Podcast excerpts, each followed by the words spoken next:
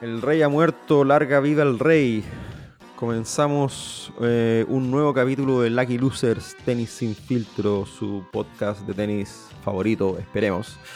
Eh, para primero comentar obviamente que tenemos un nuevo rey, tenemos un nuevo número uno, tenemos al gran Carlos y no al Carlos de Inglaterra, sino a Carlos Alcaraz que viene, viene a, a coronar un poco quizá un un cambio de guardia, una nueva era, quizás. Eh, eso y mucho más en esta nueva edición de Lucky Losers, donde esperamos revisar más o menos lo que dejó el US Open, la final, todo lo, que pasó, toda la que fue un US Open sorpresivo, que siendo sorpresivo no sorprende, eh, porque siempre le hemos dicho que el US Open ese es, el, que más sorpresas trae, pero así todo eh, nos dejó bastantes momentos memorables, ¿o no, Santiago? Eh, así es. ¿Cómo va todo, Raimundo?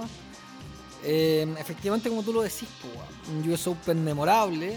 Adelantamos que. Bueno, tampoco había que ser visionario, pero si uno ve un poco como en los últimos ganadores de, Grand Slam, diría que este es el que tiene más sorpresa. básicamente sorpresa es cualquier one que no se ha metido en el Big Three.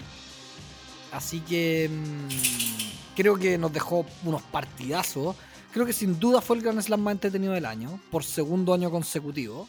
Para mí, al menos, de repente estoy, estoy equivocado. Mm. Em, yo creo que lo he dicho, yo por, cariño así personal le tengo mucho más cariño a Roland Garros, porque nosotros nacimos en arcilla, hemos jugado en arcilla, no sé, y ese era como el campeonato quizás más visible que yo tengo recuerdos desde chico independiente de que el chino haya metido final en el Australian Open, pero a González lo vimos jugándose partidos épicos ahí, como olvidar, ¿no es cierto?, la semifinal, weón, con el con este sueco, se me fue el nombre. Eh, Con Soerling. La limpiada de culo de la, de la marca, en fin, por eso, esos recuerdos que nos da el Feña González. Así que, pero fuera de eso, para mí, creo que sin duda, weón, no, creo que haya mucha discusión que este ha sido el, el, Grand Slam más entretenido por lejos. O sea, Wimbledon no tuvo este nivel de partidos para mí, weón. No, no. Eh, Roland Garros, el partido, creo que el mejor partido que vimos fue el de Zverev con Alcaraz. Puede que se me esté perdiendo algo, pero creo que por ahí quizá un poco por la tensión, por la pica, recordemos que Alcaraz venía de violarse a Zverev en la final de Madrid, ¿te acordáis? Que fue un mm. papelón de Sasha, pero igual Zverev venía tocado porque venía a jugar dos partidos como a las 4 de la mañana con un, itinerario absolutamente absurdo de parte de, los, de los españoles. Pero, pero fuera de eso y, quizás pasajes del partido de Zverev con Nadal, estoy hablando de la semifinal de, de Roland Garros, y si me echo un poco más para atrás, la verdad que del Australian Open no me acuerdo tanto. No, no, creo que el partido de la final con Medvedev haya sido tan tan bueno, sino que fue muy, muy épica la remontada de Nadal. Pero no sé si el partido en sí, la calidad del partido fue, fue tan gloriosa. Creo que acá vimos, mm. en, sobre todo en, desde, desde cuarto final, para adelante vimos, vimos partidos realmente buenos, realmente buenos, para mí al menos. O sea, creo, por mencionar algunos, ni siquiera voy a mencionar el, Medvedev Kirgios, weón. Creo que incluso hasta el de Kirgios con Kachanov estuvo más apretado. Em, pero todo lo que significó la, llave de abajo, weón, espectacular, weón. Desde el, desde el Tiafo Nadal, que quizás no fue un gran partido, pero creo que sí marcó un hito muy relevante, que es que eh, si bien Nadal no venía con tenis, recordemos que en Cincinnati había perdido también en, en primera ronda, creo que había perdido. Mm. Eh, con Bornacoric, que después terminó siendo campeón. Eh, ahora perdió con Tiafou y creo que lo de Tiafou en este campeonato fue espectacular lo que nos dio, lo que nos dio en todo sentido y sobre todo en la, en la semifinal con Alcaraz que, que, lo dejó todo y que simplemente perdió contra un jugador que es mejor. Em, yo soy malo para hablar de que los jugadores son cagones o no. Mm. Creo que en, cierta, en ciertas instancias sí amerita decir que alguien realmente se le fueron los huevitos para adentro, pero, pero, pero en este caso yo, en verdad Alcaraz es demasiado bueno, Creo que es como un poco el... Yo lo que me deja esto es que Alcaraz es demasiado bueno. Que Alcaraz va a tirar el carro, weón. En general, siempre hay alguien que empuja y, el resto trata, ¿no es cierto?, de, de, llevarle la, el compás. Y creo mm. que en este caso, creo que Sinner fue el que lo tuvo ahí. O sea, tuvo match point. Así de mm. simple. Y creo que ese para mí fue el mejor partido del campeonato, sin lugar a duda. el Alcaraz Sinner. Sí, weón. Sí, quizá no va a Sí. ser tan recordado por la instancia, por ser un cuarto final. Pero si este Mm. partido hubiese sido, este mismo partido hubiese sido en la final, bueno, estamos hablando de una de las mejores finales de Grand Slam, para mí. Como de Que la yo- historia, tú ese. Que yo he Si lo hubiera- presenciado, Mm. que yo presenciado al menos. De mi historia, o de la historia de la gente que digamos que te- supo, supo chucha, vale, me va a tener trein- sub 38 ya a esta altura. Pero sí, weón. ¿O no? No sé qué opináis vos, weón. Yo creo que Sí, fue bueno, sí. épico.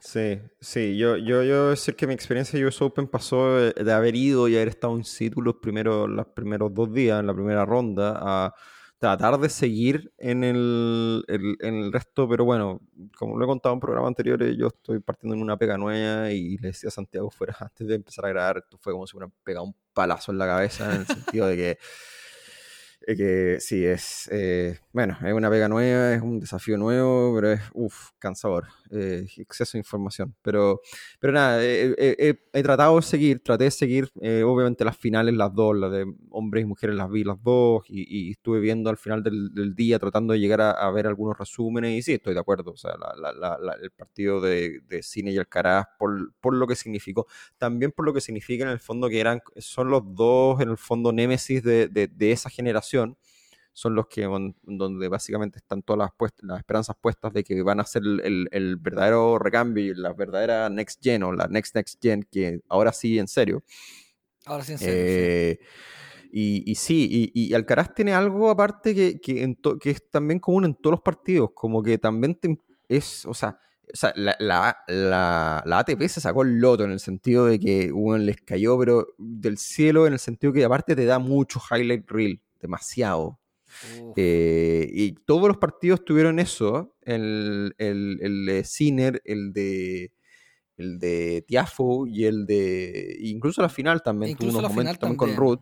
Siendo que Ruth igual menos, es medio. creo que un poco menos. Creo que un poco menos que los Sí. otros dos partidos. Sí, es que, bueno, venían, venían más cansados también. Bueno, ahí hablamos en detalle de la final, pero, pero, pero te da, Alcaraz tiene eso y te entrega mucho highlight reel y te entrega esos momentos como memorables de, de, de- de puntos que son muy vistosos porque, por cómo llega. Y que dan la vuelta al mundo que- al final, weón. Sí, te diría más que incluso Nadal, porque Nadal, Nadal en su eh, también tenía eso de que llegaba, eh, rescataba pelotas imposibles y te metía contragolpes, o Djokovic también tiene eso, pero Alcaraz aparte porque tiene algo, Alcaraz tiene mucho de que hace, le gusta mucho de, de- de traer al rival a la red. Y, y eso de repente se da para esos, pa esos, eh, pa esos matchups de repente donde el rival del Alcaraz tiene que hacer voleas y de repente tira la volea y Alcaraz va a buscar la volea al otro lado, le tira un lob, ¿cachai? Y después el otro lo, lo devuelve.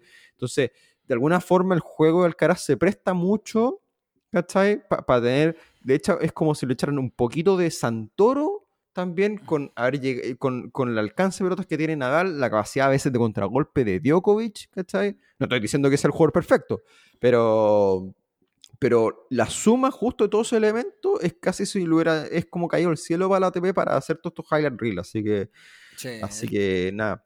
Eh, oye, eh, como para hacer como un, recap, no, obviamente no vamos a comentar, no vamos a conversar de todos los partidos de cuartos de final para adelante, eh, pero sí quien, quien nos ayudó mucho fue nuestro amigo Max de Conce, que sí se mandó como unos ciertas, y esto la gracia que tienen es que son grabados en el in situ, entonces tienen el valor del tiempo de que de, de que es como, como, como lo vivió él eh, ciertos partidos. Partamos con el de Kyrgios versus Medvedev, que para mí fue una, igual, bueno, lo hablamos y nosotros le poníamos un poquito, Nosotros le pusimos todas las fichas a Medvedev.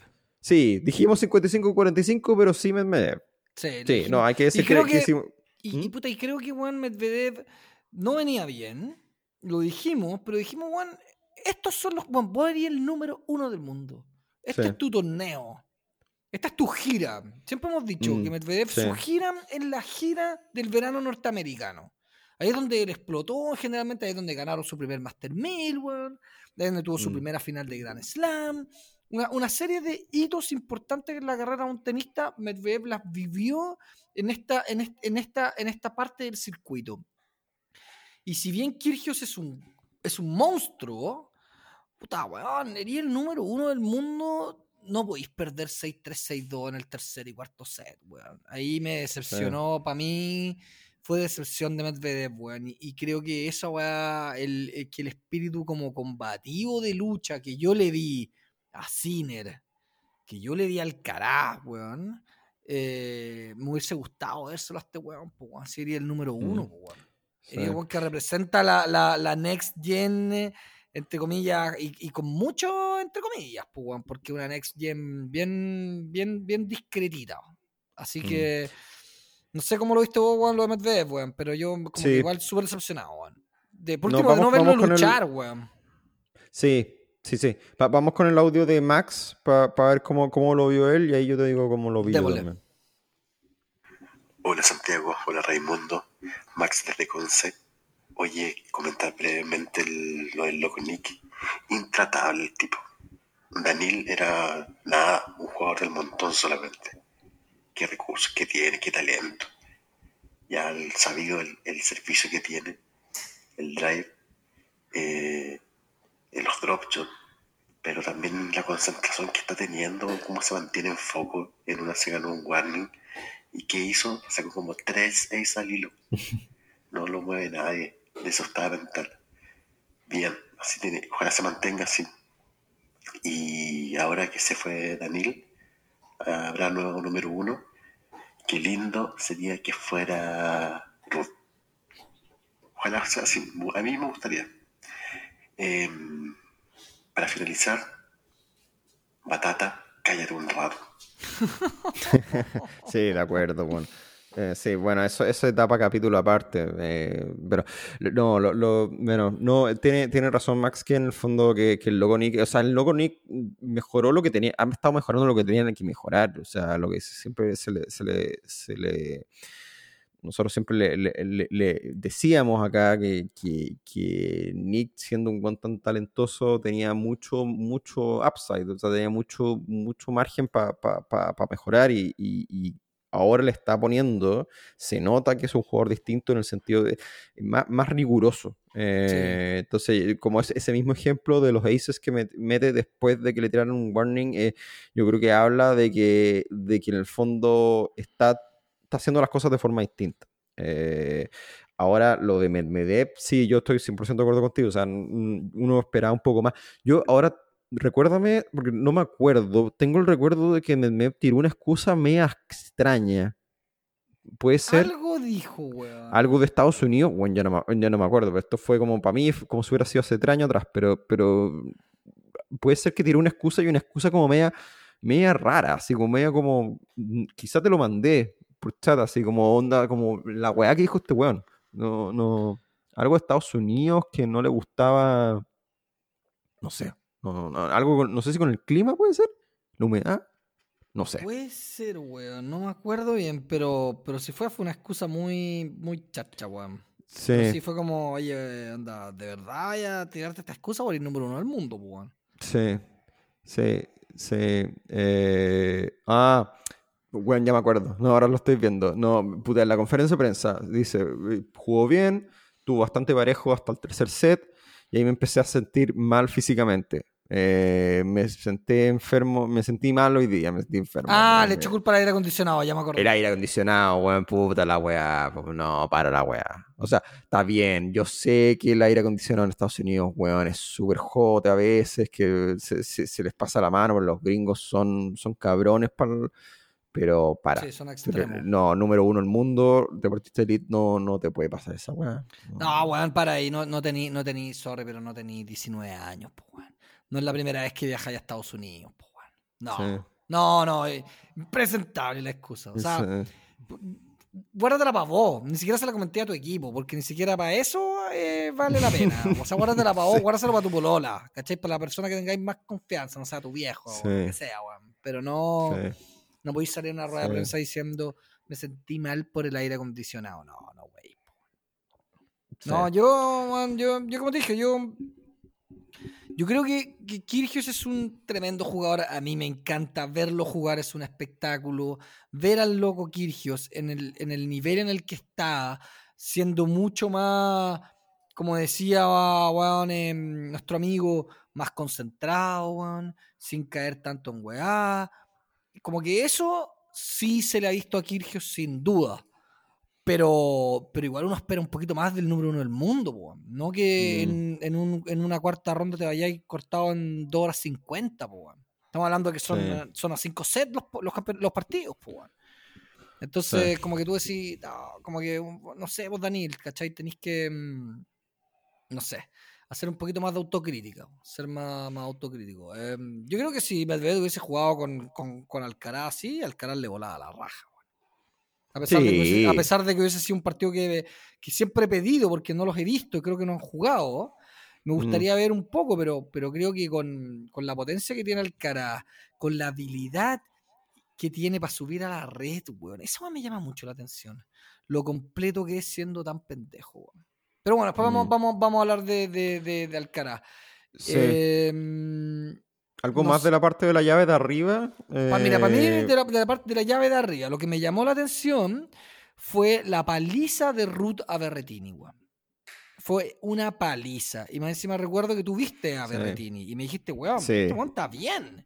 sí. Se le ve motivado, está bien. O sea, eh, viene sin jugar, pero lo que no, quizás lo que no, no tiene compensado de- del, del- del feeling de venir jugando, lo está compensando con, con su gran saque, con su derecha que es un monstruo y con sus ganas, pues, weón. Eh, Mm. Pero me llamó mucho la atención que Ruth se lo despachara en tres sets, Sí. más o menos rapidito, weón. Sí. No, a mí también. eh, Fue una gran dos. Y- performance de Ruth, hay que decirlo, una gran Sí. actuación de Ruth, weón. No, a mí yo tengo que decir que Ruth me, me- me tapó la boca todo este campeonato. A mí O sea, también. yo a Ruth le tenía, le tenía, le tenía poquita fe, lo dije yo creo en la previa también. Eh, lo vi el año pasado cuando perdió con Van der Kepchup. eh, mientras al mismo tiempo que en tercera ronda, al mismo tiempo que estaba jugando Garín, o sea, Garín estaba jugando con Laxonen, me acuerdo, perfecto. Estaba jugando en una cancha Garín con Laxonen y en la cancha al lado estaba Casper Ruth dando la cacha con, con Van der Salchuk. Eh, nunca un había Van tenido de tampoco- Sanchul desconocido hasta esa época, po. Claro, o sea, no, no era. Ahora, como que ya sabemos, tenemos una mejor idea de, de su nivel, pero en ese minuto también era, bueno, ¿por qué Ruth está perdiendo con este weón? Sí. Y, y aparte, su registro en, en, en US Open tampoco no, no era nada del otro mundo, o sea, nunca había hecho, creo que máximo había hecho tercera ronda, máximo. Eh, y, Oye, y y, no me tapó la- y Ruth, Ruth, un poco, guardando las proporciones, un poco como el fenómeno Tim. Tim era mirado, o es mirado todavía como un, un arcillero, hasta cierto Mm. punto, ¿no? Como un Sí, jugador más de arcilla. Sí. Pero ojo que, que sus mejores resultados han sido en canchadura. po. O sea, está bien, tiene Mm. dos finales de Roland Garros y tuvo que jugar esas dos finales contra Nadal. Está bien, te la doy. Él podría tener dos Roland Garros en su haber. Porque me Mm. acuerdo perfecto que en una, que creo que tiene que haber sido la del 2018, si mal no recuerdo, o 2019, eh, le ganó a Djokovic una semifinal a 5 sets, un partido eterno. Así Mm. que ten- tenía las credenciales para ganarlo, pero lamentablemente existe, lamentablemente para él, digo yo, existe un tipo llamado Rafael Nadal, entonces no tenía nada que hacer en la final y igual le dio pelea, fue a cuatro sets, fue peleado, en fin, pero, pero no pudo. Eh, pero digo porque recordemos, o sea, Tim ganó, creo que tiene un, el, el Master 1000 que tiene es de Indian Wells, Mm, eh, creo que es Indian Wells, sí, y US Open, po, mm. son canchaduras. Entonces, Sí. Ruth tiene semifinal, o sea, tiene final de Indian Wells también este año, que perdió con precisamente con Alcaraz.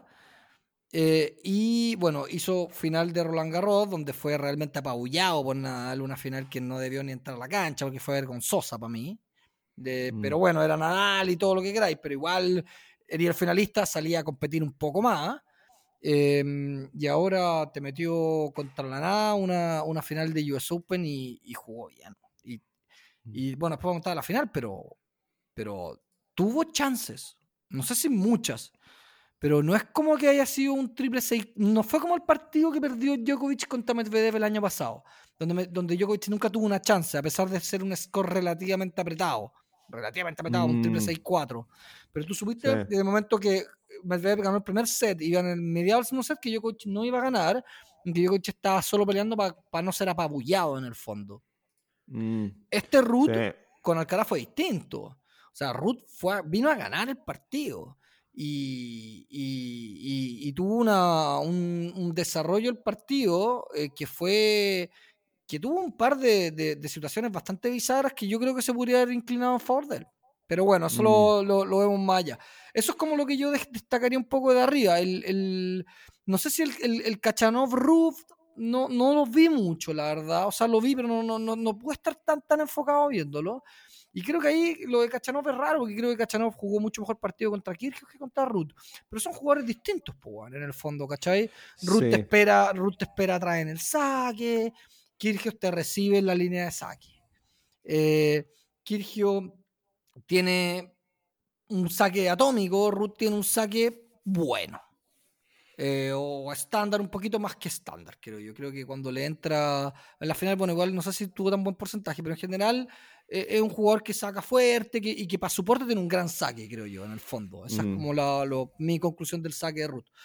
Pero creo que eso es como por, por arriba. Y por abajo, si ya hay que empezar a desmenuzar. Eh, Sí. No sé, pues, partamos por tu, por tu queridísimo Marín Silich con Alcaraz, uh, partidazo, weón. Sí, pero un, segundo, antes, de, antes, de, antes de cerrar, eh, dos cuestiones. Yo, yo creo que hay una cosa que en general en todos estos análisis siempre se, se omite, y es porque, claro, porque uno no lo tiene, no lo tiene presente.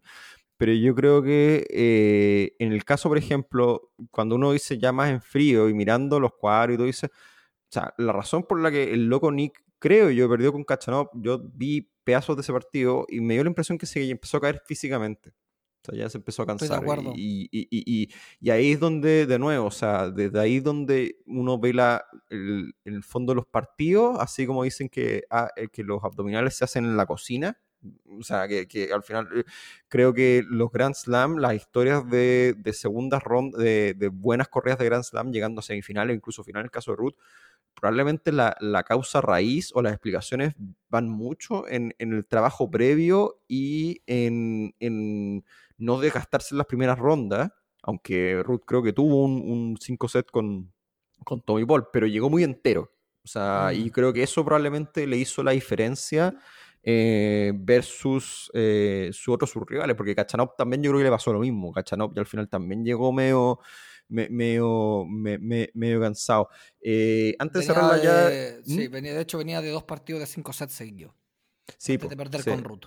Sí, y se, y se empieza a notar, o sea, cuando uno ve que de repente como que las piernas, como que cuando, con, de repente cuando caen en, les baja el porcentaje de primer servicio, ¿cachai? Cuando uno ve que las, las piernas no, no, no le responden tanto, eh, y como que ahí uno, uno como empieza a ver ciertos ciertos signos chicos de cansancio y eso al final en un partido 5-7 te, te, pasa la cuenta.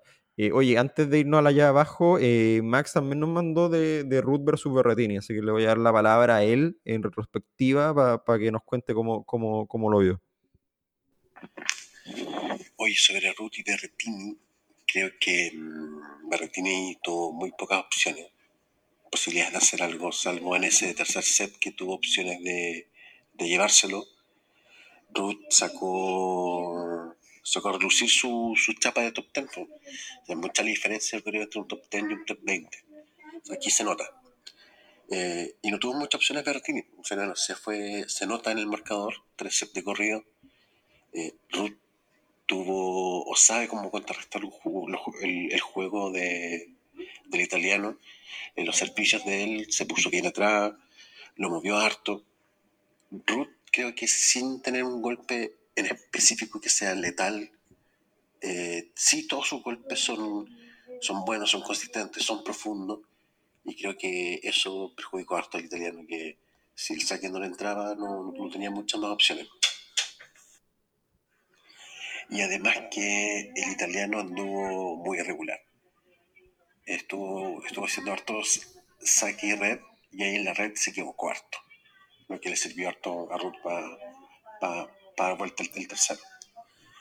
Eso es, pues, ojalá que Ruth eh, siga en camino y llegue a la final y pueda ser número uno. Sería, sería bacán. A mí me gustaría harto. Casi pasa, estuvo a punto. De Estuvo ahí.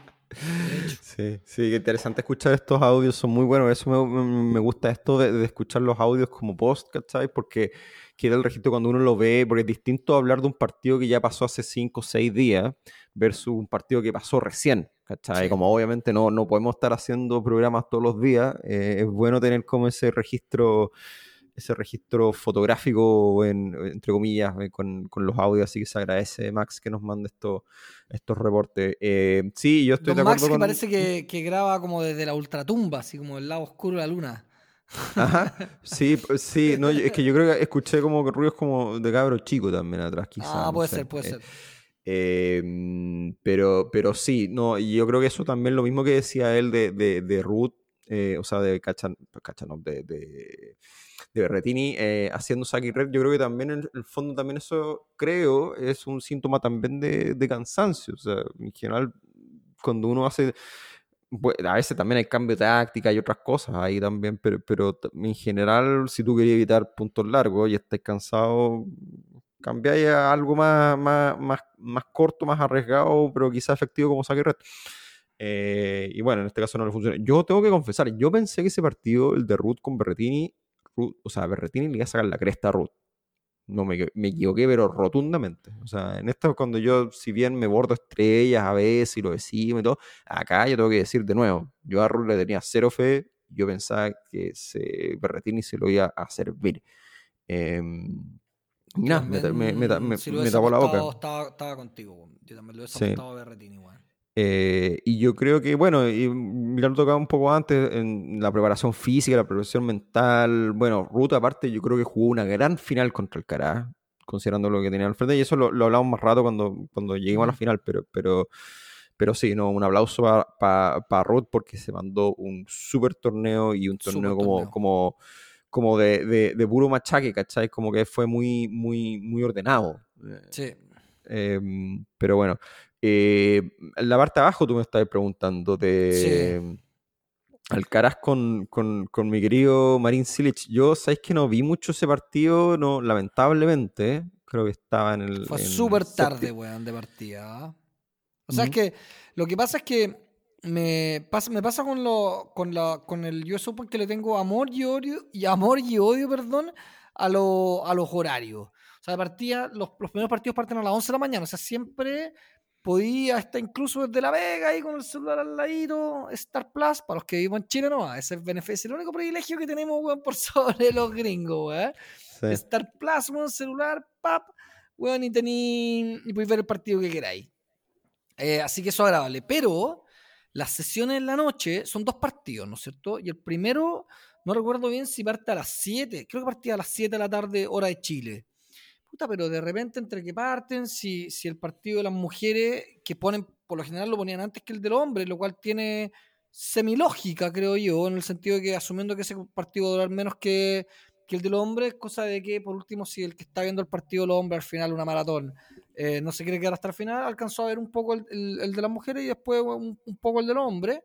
Mm. Eh, creo que en el fondo al final termináis partiendo partidos, hay partidos que partieron a las 9 y media de la noche. Bueno mm. eh, casi 10 de la noche. Entonces, está, bueno, a las 12 de la noche recién tenéis dos sets. Bueno, es un partido largo, sí. dos sets y medio. Y ya igual está ahí, está, bueno, recién en una cuarta ronda, ¿cachai? La cabeza no, no da para mucho más. Po. Por ejemplo, te pongo el ejemplo el de Cine Alcaraz, ¿cachai? Yo vi en vivo eh, dos sets y medio me fui a acostar con, con, el dolor de mi alma y después lo vi, terminé de ver la repetición al, al día siguiente, eh, porque el partido lo meritaba. Eh, pero, pero eso como que el amor y odio del, de los horarios del US Open, ¿caché? Como que podéis mm. ver cualquiera, no hay, no hay uno que te vaya a partir a las 4 de la mañana, pero por otro sí. lado, tenía uno que te puede partir muy tarde, en fin. Mm. Es lo que hay sí. también, no, no, no hay mucho más que hacer. Sí, sí.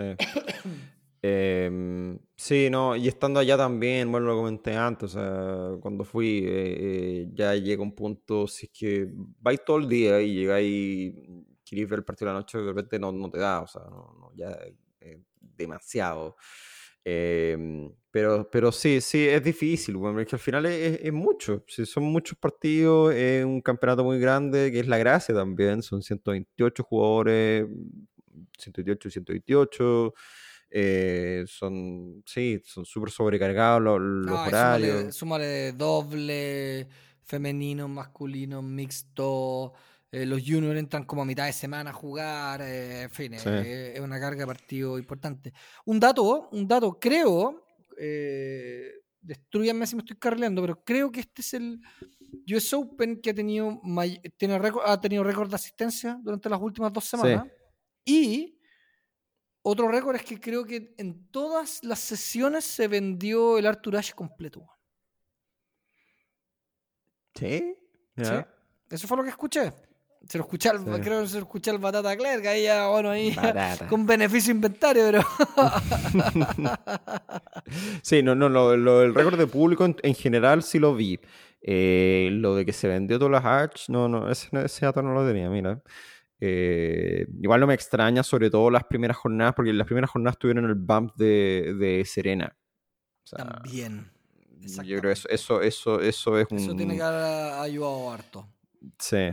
Em, pero, pero nada, em, sigamos con, bueno, em, lo de Alcaraz, un poco básicamente hablemos de Alcaraz y, y, Tiafo. O sea, bueno, Tiafo le, ganó, le ganó, lo comentaste, le, le, ganó a Nadal en un partido que yo también, yo tampoco le tenía fe a Tiafo en ese partido. O sea, yo, yo de, hecho, yo estaba viendo el partido como con, esperando el momento que se diera vuelta. Y de hecho, cuando eh, Nadal ganó el segundo set, yo dije, listo, se acabó. Sí, pues, sí.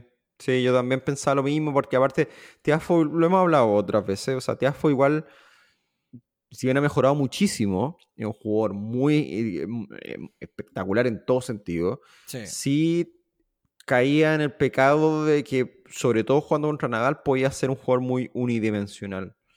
Y, y, cuando empezáis a ser, cuando, cuando no eres un jugador como, no sé si llamarlo complejo, entre comillas, o como con mucha variedad de recursos, eh, contra Naval te puede ir, te puede ir muy mal. Eh, sobre todo a 5 sets. Y no fue el caso. no. no, no, no, no sé, bueno, se alimentó mucho el público, pero también eh, yo creo que le pagó mucho la consistencia, tanto con el saque, con no dejarse, no dejarse flaquear en esos momentos, como en esos mínimos momentos de inflexión.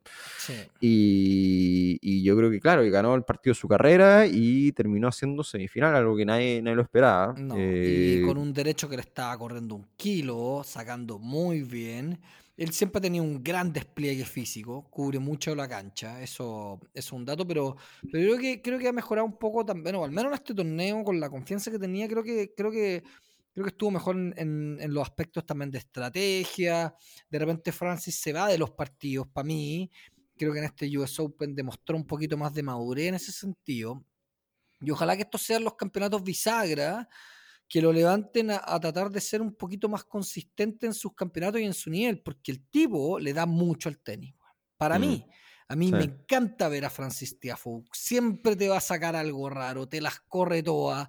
Es un hueón alegre, nunca te, le grita los puntos en la cara al otro hueón. Para mí es un caballero, hueón. Eh, pero un caballero como, como alegre, ¿cachai? No un caballero serio, ¿cachai? No, y, a, mí me encanta Tiafoe. Y después de, toda esta corrida de Francis Tiafoe, que se supo su historia, lo encuentro emocionante, pues.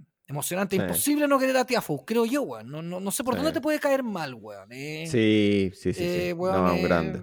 Un grande, weón. Y aparte tiene, tiene origen humilde, ¿cachai? Tiene una historia muy, muy, muy de, de, de, esfuerzo que no, no es necesariamente el, el, común en el mundo del tenis. O sea.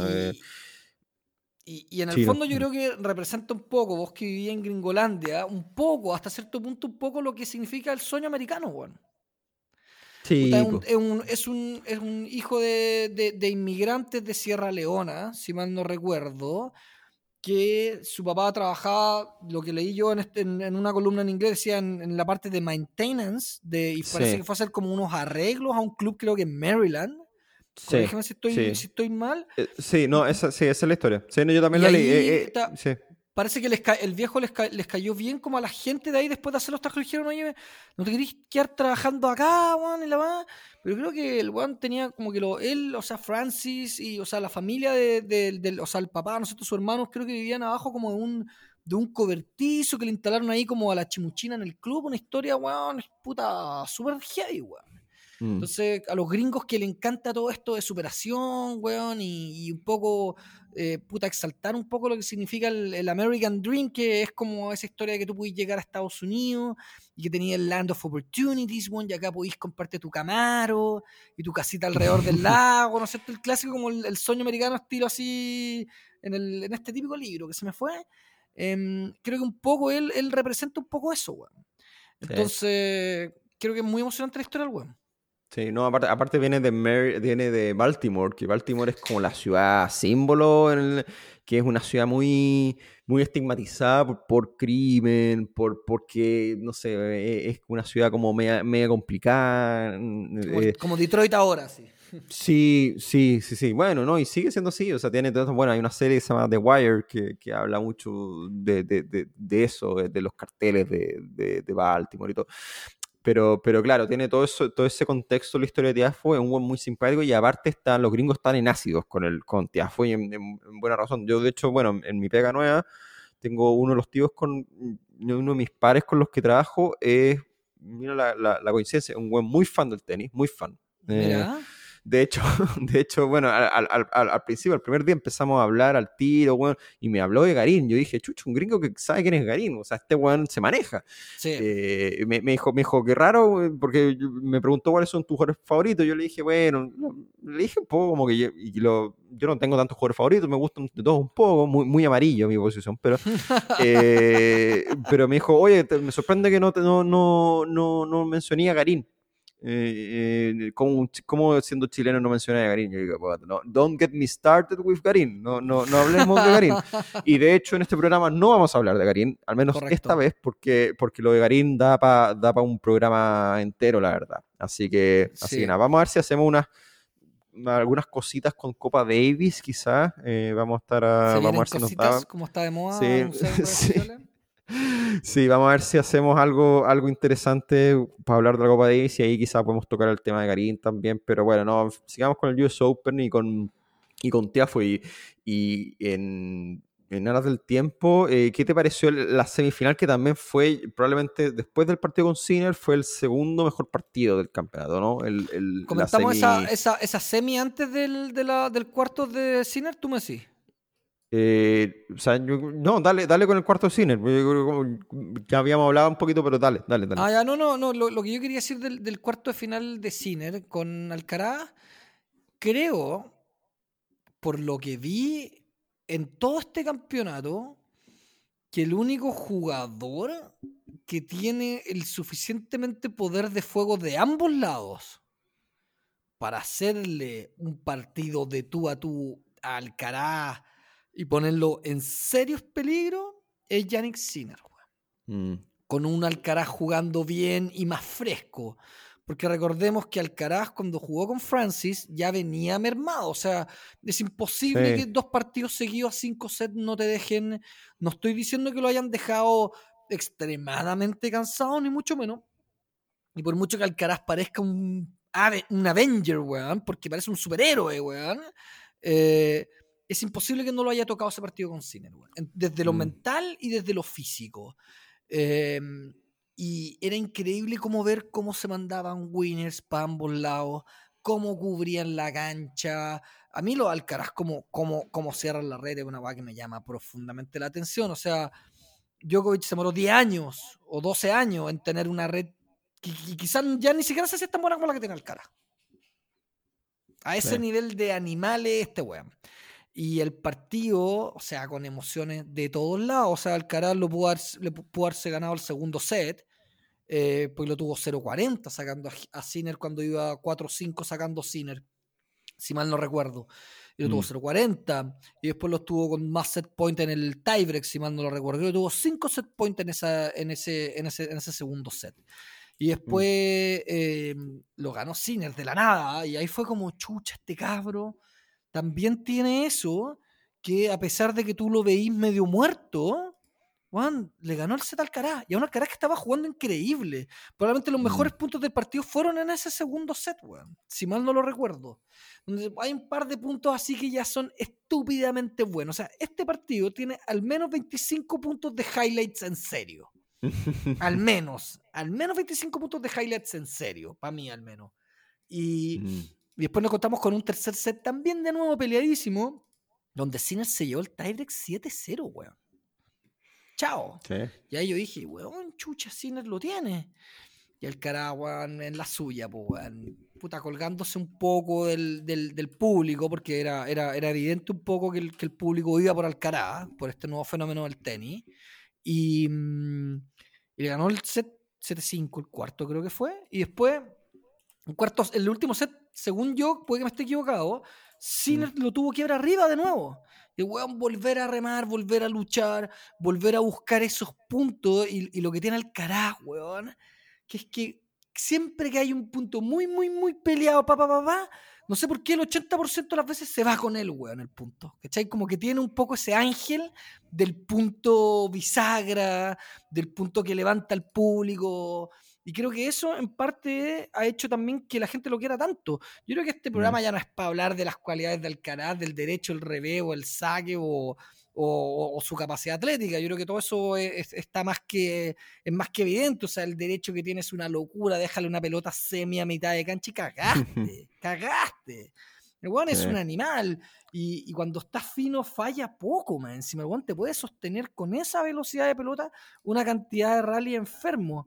Y creo que el único que puede hacer eso, o que demostró que le puede hacer eso realmente de igual a igual, en un partido tremendamente apretado, tremendamente tenso, donde se jugaban muchas cosas, fue Sinner, weón. Tienes que pensar que Alcaraz estaba jugando también un poco con la psicológica de, oye, weón, este weón me ganó en los últimos dos partidos que jugamos. Entonces creo que, creo que en eso Alcaraz demostró una gran madurez tenística también desde el aspecto mental. Así que eso decir del partido Yannick Sinner Alcaraz, para mí, el mejor partido del año yo escucho el tenis podcast eh, y un buen se atrevió a decir, no sé si se atrevió, suena como mucho, pero dijo que para él este era probablemente el mejor partido que él había visto de tenis que no involucrara un Big Three. Y probablemente de la, de la mitad para arriba con Big Three adentro. Puta, ¿Cómo? Yo, la última parte. Por ejemplo, si, ¿Cómo si, la mitad? si, si, hay un partido donde meter donde, donde hay un Big Three, un partidazo, ¿ya? Mm, Agárrate mm. todos esos partidazos y el güey está de la tabla para arriba de esos partidazos. Ah. Ya, perfecto, sí. O sea, el One se tiró un bold statement dentro de. Sí, sí. Y puta, yo tiendo a compartir, no sé, es que yo estaba, yo estaba en ácido, bueno, como dice Gaso viendo este partido. Bueno, estaba, no podía sí. creerlo, bueno. Fue como, le decía a, mi, a mi querida señora, bueno, por favor, sente, por favor, por favor, mira esta weá, es que, es que la cagó, la cagó el partido. O sea, estas son las weas que yo después de este partido me fui a acostar, a pesar de que no había terminado, pero diciendo un poco, Big Three, ustedes pueden descansar en paz. Sí. Mi, mi, velorio, por así, mi duelo por el Big Three, ahora que los veo a ustedes jugando y que nos van a regalar este tipo de partidos, lo lloro mucho menos. Mm. Esa es como mi, mi, mi, sensación, así como, como para cerrar un poco el capítulo de este partido que para mí fue una weá espectacular. Weá. No sé si vos opináis lo mismo, no sé. Puede que le esté sí. dando weá, un poco de color. Uno siempre no, no, se siente más tocado por partidos que otro, pero esta weá para mí la cagó. No, no, yo no, no puedo nada más que estar de acuerdo porque, bueno, yo lamentablemente no vi, no vi el partido en vivo. Vi, vi, vi, vi pedacitos chicos y después vi, vi highlights y, y, y, un poco haciéndome eco de lo que tú decís y lo que mucha gente comentó y, y es verdad, o sea, yo creo que, que, que, que hace prueba de que, de que los dos están para grandes cosas y, uno nota eh, que hay una diferencia entre, entre los coqueteos de la Next Gen con ciertos chispazos que podían tener y esto que se nota que es otra cosa. De acuerdo. ¿Cachai? Entonces, entonces, nada, o sea, yo no, incluso yo, yo en algún minuto pensé que lo podía ganar Sinner, o sea, no, lo, lo podría haber Pero, perfectamente. Sí, y, perfectamente lo podría haber ganado. Y quién sabe cómo hubiera terminado esa historia también. Eh, o sea, la historia del, del torneo, eh, con Sinner sí. ganándolo, no sé, eh, pero... Pero bueno, eh, oye, sigamos con, con, ya con bueno, el partido de Alcaraz con Tiafo, que ya hemos, algo hemos mencionado, pero... Sí. Pero ese, ese partido que, que, yo, mira, yo a mí me dio, la, me dio la sensación, sí, que si bien sí fue un partido que Tiafo dio la vida, dio de verdad la vida, o sea, ¿no? Eh, sí me dio la sensación que el marcador es un pelito engañoso, porque creo que Alcaraz podría haberlo ganado eh, más fácil. Antes. Sí, creo que lo podría haber cerrado antes y creo que Alcaraz, si hay algo que criticarle, es que a veces tiende como a tener estos bajones y que no son bajones, da la impresión que a veces como que, que, que no calibra bien. Incluso no, no, que necesariamente sea sobrado, pero como que da la impresión que a veces como que se va y como que se relaja.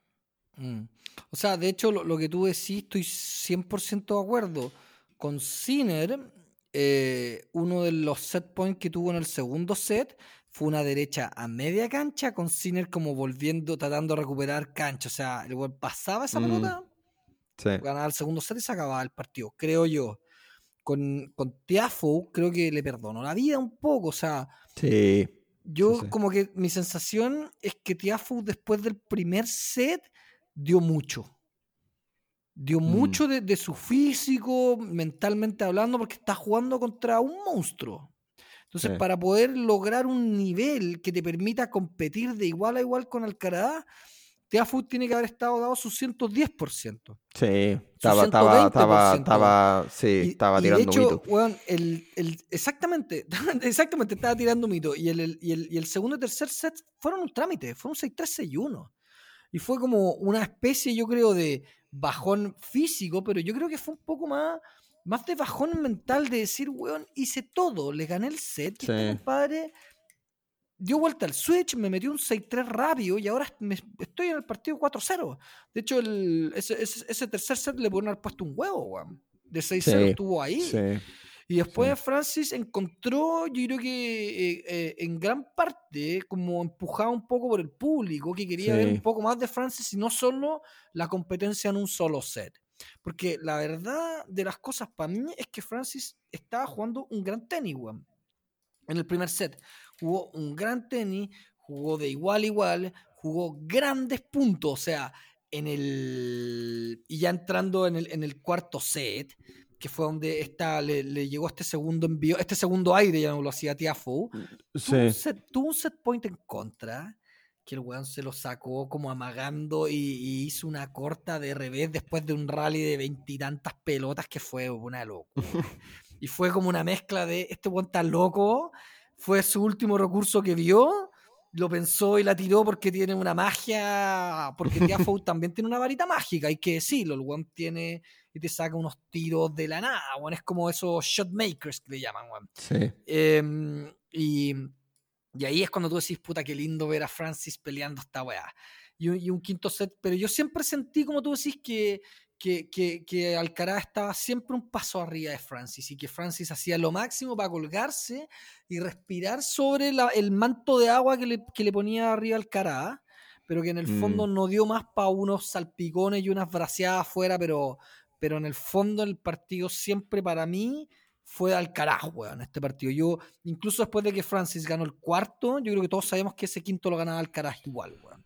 Sí, sí, sí, porque el, el- el- lo, del, lo, del, lo del cuarto set fue tal como tú decís, el público lo levantó y también se veía que como que él estaba peleando con su cuerpo, consigo mismo, con su cansancio físico y mental y con, y con no desperdiciar quizá la, la oportunidad de su vida. Se veía mucho, todo, todo te, te- te- te- mostraba como ese, ese- esa, esa pelea, y fue impresionante que, lo ganara. Yo también pensaba que se lo- lo- eso se acababa más rápido, que iba a ser un como dije, o sea, un 6-3, 6-1, 6-1, 6-3, no sé. Y, Sí, y, y- y no, y, lo- y lo- y se mantuvo ahí, lo llevó a un quinto set y súper meritorio. O sea, no. Yo creo que Y esto te- ya le da, le da como un, como decías tú antes, o sea, le da, le da este ya confianza para que Tiafo ya quizá, creo, de haber quedado top 10, me parece, ¿no? En el ranking. No, no, no, no, Mm, no, creo que no alcanza, no, no alcanza a pinchar el top 10, pero creo que ponte queda, queda top 20. No, no me acuerdo bien así que, que como, como queda así específicamente, weón.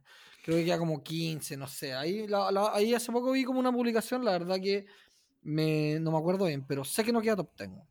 Está, bueno, ahora está 19.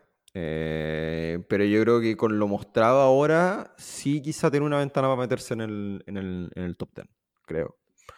O sea, es que Eh, lo que pasa es que mantener este nivel es, es complicado. Si igual hay Sí, también. jugadores del top 10 que son buenos. Por ejemplo, ah, y, y solo para hablar del mérito de, de, de Tiafoe, le ganó a un Rublev que tiene unos ataques mentales así, estilo Yusni, ¿te acordáis que se pega con la cabeza y se deja con sangre? O Sí. un, estilo, puta, para los que son más viejitos, Yunsel Ainawi, ¿te acordás de ese weón que quebraba las, la- las raquetas como con la rodilla? El weón era un animal. Eh, creo que era de Marruecos, si no me acuerdo, que Sí. esté equivocado, pero por ahí. no, Em, Marruecos. Y le ganó a un Rublev que le ganó muy bien a un tipo que para mí es súper difícil de ganarle como Cameron Norrie. Y Rublev le ganó a Cameron Norrie corrido en tres sets. Por lo tanto, que agarró un poco de confianza después de un partido, creo que tuvo un partido muy largo con Chapo, ¿no es cierto? Sí. Eh, creo que fue con Chapo, y fue un partido largo, a 5 sets creo que fue, y que lo logró igual sacar adelante. Y después Rublev va y le gana a Cameron Norrie en 3 sets corridos. Yo ahí dije, chucha, a Rublev, que no lo tenía en mi, en mi lista corta, de repente se mete, ¿cachai? No para ganarle al Mm. Alcaraz, pero, pero yo pensé que ese Rublev con Tiafoe, y dije, puta, de repente Rublev le gana a Tiafoe. Pero por otro lado, Tiafoe venía a ganarle a Nadal, entonces no sé, como que se dieron, se dieron buenas combinaciones de situaciones. Y Tiafoe dio un golpe a la autoridad y le ganó 7-6, 7-6, 6-4. Mm. Entonces ahí dije, wow, Tiafoe está para grandes cosas. No para ganarlo, pero está para grandes cosas. Eso como que quería, como quería cerrar con la, la gran carrera de, de Tiafoe en, en- en este campeonato y ojalá podamos ver más de él. Porque para mí es un Mm. tipo tremendamente agradable de ver jugando tenis en todo aspecto, tanto por, por su conducta en la cancha, por la alegría que contagia y por el tenis que nos regala. weón. Sí. Eh, Hasta sí, que oye, llegamos a la final. Sí, po, sí, mira. eh, chuta, no sé por dónde partir por la final, pero. Yo, a ver, partamos para decir que yo creo que el favorito era, con cierta razón, era Alcaraz. Eso no es sorpresa para nadie. Eh, creo que si hay algo que yo, yo como al menos, y, y- y- tú quizás te acordáis, tú, tú tienes más bueno para, para recordarte los detalles, bueno, tú tienes súper buena memoria, eh, pero algo que me, me me llamó mucho la atención en general del partido, así como, como, como, como, como titular del partido, es que siendo que no fue, comparado con los otros partidos, no fue tan bueno, porque venían los dos cansados, 100% de acuerdo. creo que Ruth, eh, Ruth hizo un partido táctico y mental casi perfecto. Sí. Eh, siendo, que, siendo que perdió en cuatro sets. Claro. Pero- Pero, eh, pero dentro de sus posibilidades, pues, weón. Sí, sí, o sea, hizo, hizo todo lo que tenía que hacer y, y- y- y- creo que la mejor, el, el- donde más se refleja eso es que hubo muchos puntos donde uno decía, ah, esto ya es Alcaraz de nuevo, y, los, y era como, ah, no, mira, lo neutralizó. Como que nu- Sí. hubo mucho punto, mucho rally que, que Ruth lograba neutralizar a Alcaraz, o sea, lo, lo movía para un lado donde, donde probablemente Alcaraz no se esperaba que, que iba a llegar eso. Eh, cuando lo traía a la red, el weón estaba preparado para tirar un- un- una buena volea o para cerrar el punto con un smash. Como que, como que uno decía, ah, no, aquí va a empezar. Y no, y Ruth tenía siempre buenas soluciones. Sacó muy bien, sacó, varió el saque. Como que, y nunca, nunca, nunca, en toda esa instancia donde uno decía, ah, ya, acá, acá cagó, acá le van a quebrar, acá no, no, se mantuvo firme, firme, firme, firme, firme, firme, firme. Hizo, hizo el partido, tácticamente hizo el partido que tenía que hacer y, y, pero al final ganó, ganó el mejor jugador. O sea, no, como que en ese sentido no, no se notaba que había algo que, que había cierto techo que no, que simplemente no estaba ahí. Es que lo que pasa, estoy 100% de acuerdo. Em, así como yo, como yo lo veo, man, eh, y, y 100% con- de acuerdo contigo con lo que decís, con la estrategia que planteó Ruth, es con el temple que mostró, weón. Mm, Porque en el fondo cuando tú jugáis, eh, o sea, si yo, si yo fuese eh, hipotéticamente entrenador de un jugador que vaya a jugar con Alcaraz, hay que decirle, vos tenéis que saber y no te puedes frustrar porque Alcaraz va a tirar tiros espectaculares. mm, De ningún caso, ¿cachai? Y que va a levantar al público y que va a tener un par de, par- de- de- de puntos que no te, lo- no te los vaya a venir y que te los vaya a tener que comer porque el tipo es realmente extraordinario eh, y es excepcional. mm, Y por el hecho de ser excepcional, te va a sacar con eso y va a venir con eso. Y, y tú, como jugador de tenis, que no tienes eso, tenés que tratar de compensar eso, creo yo, con estrategia y con consistencia y sacándole la punta al lápiz a tus tiros.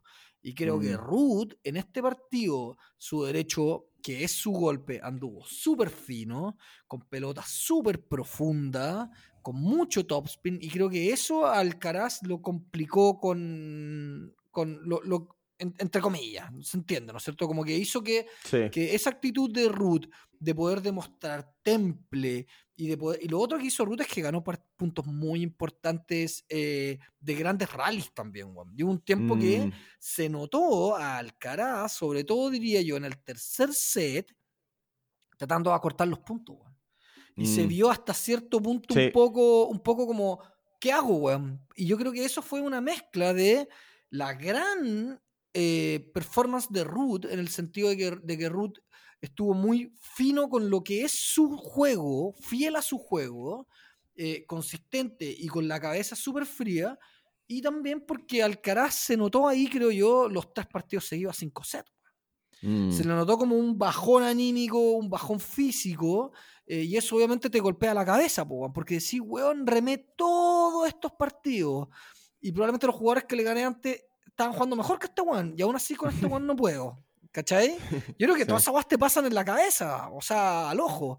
Entonces, creo que en ese sentido Alcaraz se notó desesperación y hubo un momento que era evidente que estaba cortando los puntos, y en el tercer set hubo un momento que yo dije, uy, weón, Sí. si Ruth lo gana y que lo tuvo para ganar, weón, se queda con, se puede quedar con el, con el US Open, weón. Sí. Y había mucha gente que a mí me decía, oye, weón, qué mierda, como que, que Ruth sea número uno del mundo. Y yo así, weón, compadre, es el ranking y está merecido. Y el ranking, por muchos lo que- que... pueda tener eh, eh, este tiempo, y por el Wimbledon sacado, y por el ranking congelado, todo lo que queráis que te la doy, sigue siendo el ranking oficial, weón. Sí. Entonces, como raya para Sí. suma, el que ganara de estos dos es el que ha hecho el mayor cantidad de méritos bajo estas condiciones para ser el número uno del mundo. Y Sí. punto, weón. No, no, no Sí. creo que haya mucho más que discutir de eso, weón. Sí. Y, Yo- perdón, y con esto termino. Lo que sí que cuando caché que cuando, to- yo creo que todos supimos que de- cuando Alcaraz ganó el tercer set y le dio, y, y- y ganó con contundencia el tiebreak, porque en el tiebreak ahí a Ruth se le dio nervioso, weón. Y creo que fue el único momento que se le dio nervioso, porque Sí. falló dos derechas y un revés fáciles, weón. Y de la nada quedó 0-3 o 1-4, si mal no recuerdo. Y ahí fue como, uy, Alcaraz no se lo va a regalar, lo va a luchar con todo, lo va a ganar ese set. Y de ahí Ruth no, no tenía, no tiene, no, para mí no tiene el juego para, darle vuelta un partido hacia Alcaraz en esta instancia. Para mí. Mm, Sí. Sí. mm, sí, y lo, y lo que pasó también en. en ah, se me fue la onda. En, con el. Con el sí, o sea, eh, como que bajó un poco la, la, la guardia en ese, en ese, en ese tiebreak. Y aparte, Alcaraz no venía. Alcaraz no había jugado to- como siete tiebreaks, creo, en todo el campeonato, y no había ganado ninguno. Creo que no había ganado ninguno. Y, y- y- y claro, y ahí fue como donde, donde Ruth como que bajó un poquito y tuvo, eso, tuvo esos errores y ahí, claro, ahí ya se dio vuelta la historia. Lo, lo- el número uno, sí, yo, yo, yo, yo estoy, de, sí, o sea, estoy de acuerdo contigo, la cuestión de, lo, de, de que al final el número uno, el número uno, es una métrica, es una métrica y la métrica no, no miente en el sentido de, que están los puntos y aparte si va a ser campeón de un Grand Slam, o sea, tiene todos los méritos del mundo. Ahora, igual había algo, y al menos yo, yo decía detalle, o sea, que, que- o sea, yo quería que ganara el Caraz porque no porque tuviera algo personal con Ruth ni nada. A mí Ruth me cae bien, siendo que es medio cuadradito, sí, eso sí, es como medio, como medio, como... Muy nórdico.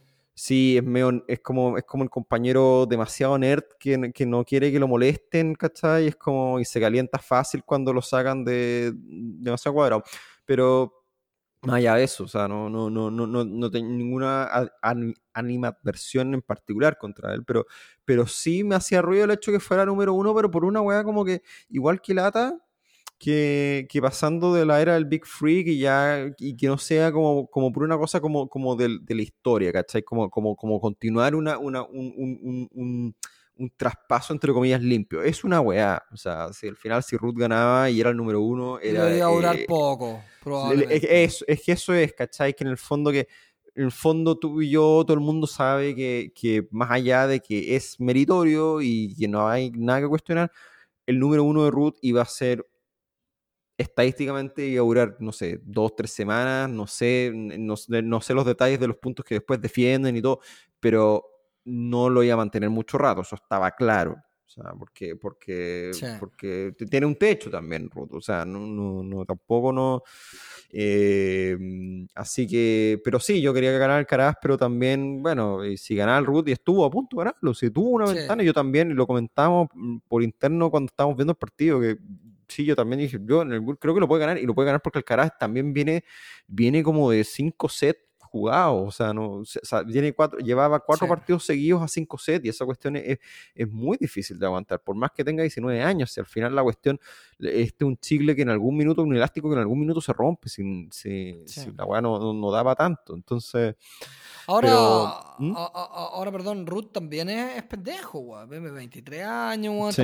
tiene mucho por delante, pero, pero coincido contigo que en el fondo todos sabemos que el llamado, el, el, el jugador llamado a ser el, alguien como que tenga un periodo de, de dominio importante, incluso llamado a ser leyenda, es Alcaraz y no es Ruth, mm, Eh, y, y por otro lado, creo que el mundo del tenis o, o a- o- o desde adentro del tenis, eh, donde mandan los molagos, ¿no es cierto? Era, es mucho más atractivo Alcaraz que Ruth de número uno del mundo. O sea, ah, no hay- bueno, no o sea, no se- es- sí. o sea, todo esto es aparte del marketing que os te manejáis 100 mil veces mejor, pues. Yo creo que no hay duda que Alcaraz es mucho mejor producto que Ruth, pues, weón. Sí, Esa pues. Pues está claro, está, está claro. O sea, yo creo que muchos en la ATP eh, respiraron muy, muy confiados porque... Después de ese tercer set. Sí, sí, sí, sí. Sí, fueron, fueron ahí a, a- a soltar al baño probablemente. Están con... Sí, es que, es que es lo hablado muchas veces, que el tenis también está... eh, hay otro contexto, hay un contexto más macro que, que, que en, bueno, otros deportes tampoco escapan, pero que el tenis está en esta, en esta mm, lucha de sobrevivencia por mantenerse vigente y mantenerse como, como un deporte atractivo pa- para las generaciones que vienen y, la- y- y- y- y las que están ahora. O sea, eh, tiene, el tenis tiene mucha competencia de otros deportes, de otras formas de entretenimiento, compite con Netflix, compite con, con Mm. Twitch, weón, compite con tu, con el Play, con el Play Instagram. 5, weón, con, con lo que sea. Eh, Al final es- es cualquier entretenimiento que demande tiempo. Bueno, todo manda tiempo en el Exactamente, fondo, pero, pero sí. es eso, sí. Es una, es una competencia por tiempo y, y- y- y este tipo de cosas te pueden significar un, un- pueden significar millones de dólares al final en, en el, el efecto horrible que puede tener entretener a Ruth número uno versus Alcaraz de número uno. O sea, Alcaraz probablemente generó mucha publicidad extra esta semana con mucho Mucho. titular y muchas cosas y es bueno para el tenis. Eh, sí, yo creo que hay una cosa que hay ciertas, yo creo que hay- está pasando, yo lo veo como de reojo, y yo no engancho con ese tipo de cosas, pero, pero sí lo veo como discusiones ahí, como que ya como que hay, hay cierto, como que hay cierta gente que el hype del Alcaraz le molesta. Eh, como que es como que ya, pero que Alcaraz, que hype y como que no sé cuánto, como que como que ya, como es lo mismo que cuando los gallos que dicen como que Messi es el mejor de los tiempos y, y salen al tiro los que empiezan a decir que Mara, Pelé y Maradona, lávate la boca, pendejo que solo he jugado FIFA. Eh. Como ese tipo, e- e- ese tipo de discusión yo ya lo estoy viendo. Eh, y va a ser interesante, va a ser cómo se evoluciona. Ahora, claro, Alcaraz no tiene, tiene, hay que decirlo, tiene un Grand Slam, no 22 como Nadal, no 20 como Sí, Djokovic, no Sí, 20 po. como Federer. Entonces, 21. falta, pero...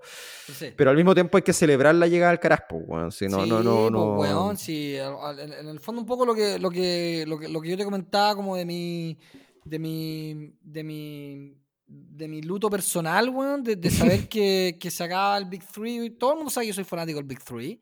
No todos los que escuchan este programa, básicamente, no, no todo el mundo, pero se entiende. Y, y la llegada de, de Alcaraz y con competencia, ¿cachai? Real, creo que aviva la llama, weón, del, de la pasión por el deporte. Sí, sí, que, totalmente. que a veces a veces queda como un poco eh, no quiero decir que se baja pero a veces un poco estancada ¿cachai? de siempre lo mismo Mm, a mí weón lo, lo que yo vivo weón gracias a, a Nadal a Federer y a, y a Djokovic ya me doy por pagada por mi existencia tenística a largo plazo si lo pienso como en muy largo pero me daría lata llegar a una época puta, con todo respeto, con todo respeto a, la época como de nuestro Chino Río, donde bueno, un weón está el Chino Río, Rafter, otro weón dando vueltas, una, Mm. una época media sorriente al tenis, sin consistencia, como, Sí. como ha sido mucho tiempo el- el- un poco la WTA, weón, ya hay que decirlo, Sí. la WTA no tiene... ¿Cuánto se ha hablado de Iga Swiatek mm, versus lo que se habla de Alcaraz? sí. a, a contrario, todo lo que se habló de Emma Raducanu versus Mm. cuando ganó Medvedev, weón. Sí. O sea, la, o sea, la, como dicen tu, tu en, en Estados Unidos, life's a two-way street, weón. Y en este caso, weón, la, la, la weá funciona para hombres y para mujeres, ¿cachai? No estoy diciendo que sea Mm. para uno o para otro, pero en el fondo, re- re- eh, como que como que ver grandes personajes, ver grandes rivalidades, lo único que hace es aumentar la, la, la visibilidad que tiene el deporte, porque al final los grandes partidos son los que forman la épica del deporte, en el fondo. O sea, como lograr weas épicas, ¿cachai? sí. Y uno no se acuerda de un, de un partido sorriento. Nadie se acuerda de la final del Chino Ríos con Peter Corda. Solo No. nosotros, weón. No. Y los checos. Nadie Sí. más, weón. Eh, sí. Eh, sí. En cambio, ahora como que el- creo que el tenis femenino le falta un poco eso y, y creo que la, la- la final del tenis eh, femenino em, podría, podría dado un poco más. Yo a las mujeres la, creo que deberíamos, deberíamos pedirle a la WTA que haga una, weón, que haga una solicitud weón, a los Grand Slams y para que la final al menos de mujeres sea 5 sets. Me gustaría verlo, ¿cachai? Me gustaría verlo. Al menos la final, como eran antiguamente los hoy Master 1000, antiguamente los Big Nine que tenían la final a 5 sets. Sí. Eh, oye, hablando de eso, em, pasemos a los, para cerrar, pasemos a los, a los audios. Em, Démosle. Sí, vamos, vamos a vernos con, con Tomás, que nos mandó, hace rato nos mandó audio, nos mandó audio de, de- de un poco, también nos mandó audios de Garín. Yo creo que eso, eso, bueno, tema Garín lo vamos a dejar pendiente porque ya no, no nos da, pero, pero Sí. creo que amerita su comentario aparte. Pero sí, vamos con, con los audios del, del- de la final. Hola cabros, ¿cómo están? Eh, hace tiempo que no mandaba un mensaje, así que nada, pues cortito. Eh, puta feliz por Carlito Alcaraz. Eh, un gran, gran tenista. Yo, no sé, me encanta su juego, weón, así que estoy muy feliz por lo que logró. Muy feliz por la final que se jugó con Ruth dentro de todo. Eh, puta, son aires nuevos para el tenis y eso es lo que uno quiere en este circuito, weón, eh, que ya era, no sé, a, Santiago y a, Raimundo le encanta el Big weón, y ellos felices jueguen mil años, weón. Yo, weón, a veces, no sé, me aburro, me saturo con tanto Three, entonces, que, que llegue este compadre, weón, a, romperla, nada, pues, weón, feliz, feliz, muy feliz por, por estos resultados que se están dando en el tenis. Eh, sobre, sobre el partido, yo creo que el tiebreak del tercero fue absolutamente decisivo, creo yo. O sea, cuando más tenía que aparecer la categoría de Carlos, weón, apareció con todo. Pulverizó en ese tie- tiebreak a, a Ruth y, y fue lo, lo que necesitaba, porque quizás 5 sets, ¿cómo hubiese sido la cosa? No lo sé. Alcaraz, bueno, en todo caso, puta la mentalidad de un weón que va a ser leyenda. ¿ah? Así que no, bien, me encantó, me encantó el resultado. Sí, no, no, eh, eh, bueno, justo lo que. Lo, un poco Lo tú lo muy hablabas. parecido a Don Tommy, weón. Sí, pero bueno, tú lo decías antes también, lo, esto lo que, bueno, nosotros somos fan del Big Free, sí, es cierto, pero también estamos muy contentos del cambio de guardia. O sea, es que yo creo que en el fondo lo, lo- lo que todos esperábamos, que en el fondo la transición, por eso yo quería ganar al más allá de Ruth y el asterisco, asterisco entre comillas, de tener a Ruth como número uno. eh, quería, tal como decís tú, que, que- que- que fuera algo que, que- que- que crear memoria, Juan, si eso es lo que yo creo que, que, que, que uno está, está buscando. eh, así que no, súper súper bien por Alcaraz. Vamos también ahora con el audio de, de Felipe, de, de Se Escucha Hasta Acá, que nos manda desde Suecia, nos manda su, su impresión. O sea, este weón se, Felipe, yo creo que tú te quedaste hasta la hora de la callampa, porque en Suecia esto ha sido como hasta las 3 de la mañana, pero bueno, eh, este sí, este sí es un verdadero fan. Bueno, y tenemos nuevo número uno del mundo. Long live the King Charles. Qué nivel, Carlito. Pero igual, eh, supongo que ya lo han analizado todo, pero mm, me quiero detener en, el- en la derecha de Ruth. Que hizo, hizo, hizo tambalear la cosa, ¿ah? Qué nivel el noruego. Durísimo perder dos, dos Grand Slams. Final de Grand Slam así, pero bueno. Histórico, nada más. Un audio corto. Saludos, cabros. Y mm, Long Live the King. Sí, Larga vida el rey. Va a ser el, va a ser el título del podcast, de hecho. Eh, y sí, sí, no, y también la, la, es, verdad lo que dice Felipe, lo de la derecha de, de Ruth, bueno. eh, Sí. por eso yo siento que, que Ruth llegó como, como a- dio todo lo que tenía que dar, un poco también con Tiafo, se, se dio eso que cada uno a Sí. su manera, obviamente, porque Ruth como con una cuestión más, más tipo Iceman, eh, Tiafo mucho más expresivo y más locuaz como esto como tirando un mito, pero los dos como que como que llegando al al- al- al- al límite en el fondo. Eh, eh, y así todos no pudieron con, con, con Alcaraz. Eh, yo creo que ha, ha sido muy como que la narrativa de este US Open, así como historia, así como, como, como, como si fuera una película, es muy entretenida. Eh, como que te- tiene mucho, mucho contenido como, como de historia en el fondo, más allá del, del- del tenis en sí. Así que nada, eh, volviendo a lo que decíamos al principio, eh, sí, el mejor Grand Slam del año y nos entregó partidazos. eh, el partido del año, como tú bien decís, de, de Sinner con, con Alcaraz. Así que, así que nada, vamos con el último audio que nos mandó también otro ya habitual de la casa, Diego Mirelis, a ver qué nos dice de, de, de la final. Espérate, no, eso no, voy a hacer la 1.10. Ahí lo edito, un segundo. Eh, tengo que abrir la weá de. A veces cuando lo hago desde la app, no me. Bueno, no me, no me, no me pone play, weón. Así que me Pero meto desde. anoté, es minuto, minuto, hora 10, 25.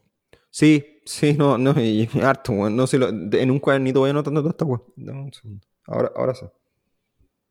No, weón, ¿qué quieren que les diga, weón? Estoy en éxtasis, pareciera que fuera chileno Alcaraz, weón, estoy así... Wow, weón. O sea, si todos sabíamos lo bueno que era Alcaraz, todos sabíamos que iba a ganar Grand Slam, que podía ser número uno del mundo, pero de verdad, alguien se imaginó al principio de la temporada, te juro, no, no la cagó este cabrón chico, weón. La cagó. Respeto para Casper Ruud, eh, que fue chaqueteado, y, voy a ser sincero, yo no tenía idea que Casper Ruud hasta como la tercera cuarta ronda podría llegar a haber sido número uno, no sabía de ese dato, pero ahí estuvo, weón. final de US Open igual para Casper, que lo hice en Rata García, finalista Master 1000 en cancha dura, finalista del US Open. Y sorry, volviendo al Caraz, yo no, eh, puta, el chico tocado con la varita, se nos va a ir Djokovic, Nadal, Federer, Murray, pero por suerte apareció Alcaraz, weón, por suerte apareció Alcaraz. Todos sus partidos, weón, Silic, Sinner, Tiafoe, incluso la final, partidazos todos. Muy, muy buen torneo este compadre. La cagó. Sí. Sí, no, es, es lo, que, lo, lo que decíamos antes, o sea, le, le- le vuelve a dar como cierta, cierto sentido en, en que como que la- la- el legado está como en buenas manos y como que todos, no sé si respiramos aliviados, pero, pero, pero sí decimos, ah, ya, nos va, nos va a entregar buen tenis. Ahora tienen que aparecer también rivales a la altura y, y bueno, al menos Sinner sabemos que va a estar ahí, Sí. va a estar en la pelea. Eh, Sí. ojalá que, bueno, que ojalá que la Next Gen quizá esto sirva como, no sé, quizá lo, lo- yo, yo espero que alguno de la Bueno, Next Gen... Zverev, al- Zverev demostró. eh, Zverev demostró que tiene, que tiene para jugarle, weón. Creo después del cuarto final de Roland Garros, weón. Mm, Creo que por, por el, por el tipo de tenis que tiene, por el saque que tiene, eh, yo creo que para mí, de la Next Gen, el que le puede hacer algo. O sea, ya está claro que Tsitsipas no, ganado en todos los partidos. mm, O sea, Alcaraz le ha ganado en todos los partidos a Tsitsipas que han jugado.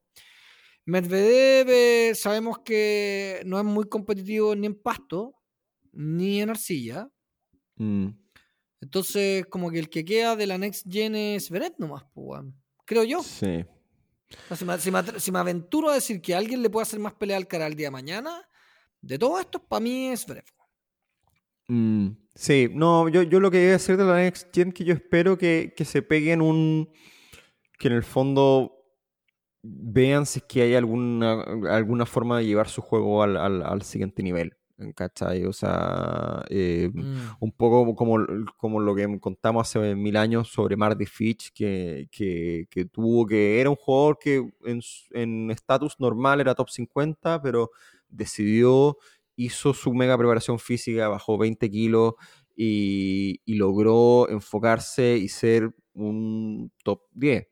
¿Cachai? Eh, estos ya, lo- Sí. Next Gen ya son top, top 10, ¿cachai? No sé si hay mucho más margen ahí, de- pero yo tiendo a pensar que alguien como Tsitsipas, eh, alguien como Zverev, eh, particularmente Medvedev ya está quizá un peldaño más arriba, pero, pero Tsitsipas y Medvedev, sorry, en, en Zverev y, y Tsitsipas yo creo que pueden, tienen algún margen para llegar a ser su mejor versión y eventualmente ganarle partido 5-7 al Alcaraz, que básicamente eso es lo que yo creo que va a pasar ahora, o sea, va, va- va a ser, la pregunta es, ¿quién le gana al Alcaraz? Básicamente, es- la pregunta para el tenis 2000 bueno, pensando que ya Nadal se nos va 2023, Djokovic, bueno, Djokovic es un, es un- un bonito signo de interrogación. Le quedará, Pero- le quedará un añito a Novak, ¿o ¿no? ¿Qué decís vos, weón? Sí, yo creo que sí. Yo creo que le queda un añito, weón. Yo creo que le queda más de un año. ¿Sí? Yo creo, weón. Eh, o sea, ser, es no que sé, no sé, pero weón, digo, ya, weón va a tener 37. Yo me Pero- considero en un gran estado físico, tengo 37, pero.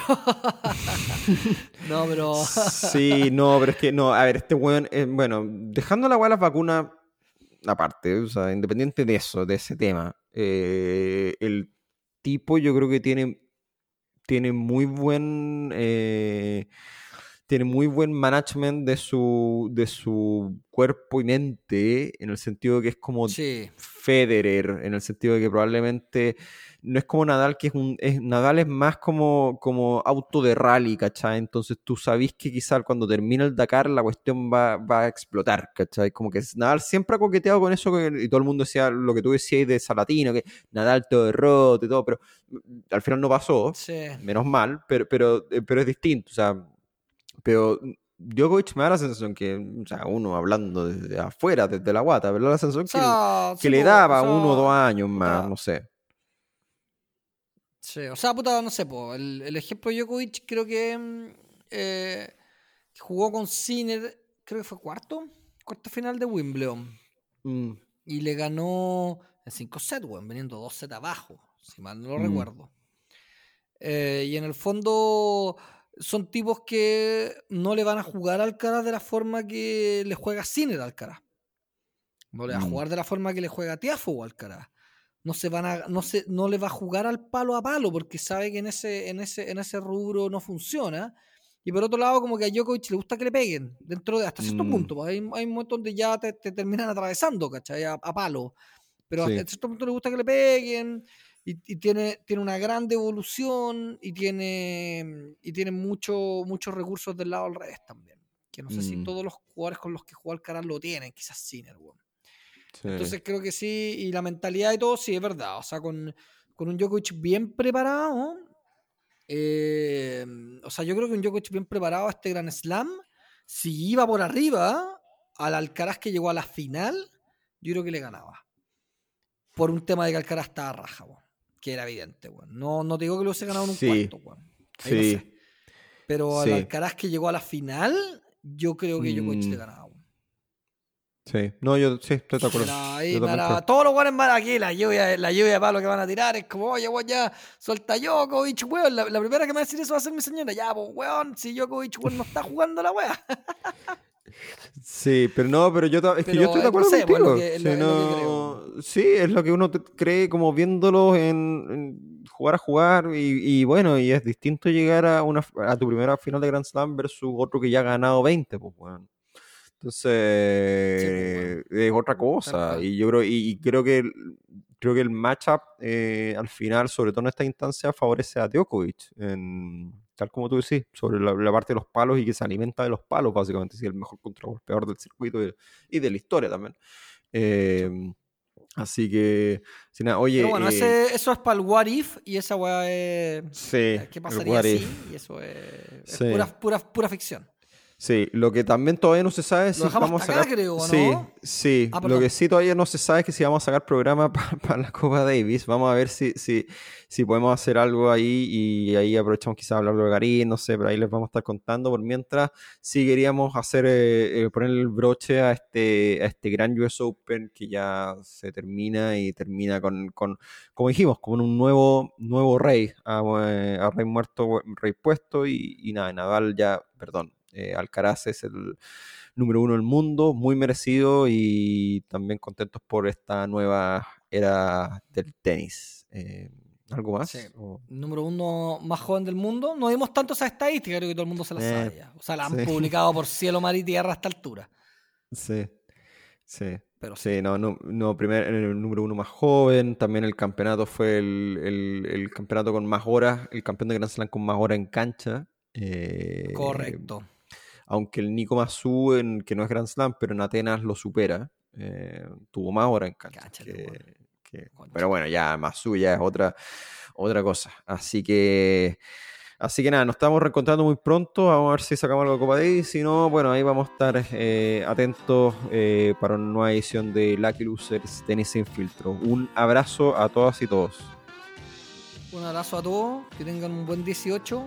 eh, con cuidado con el consumo del licor, ¿no? Así es.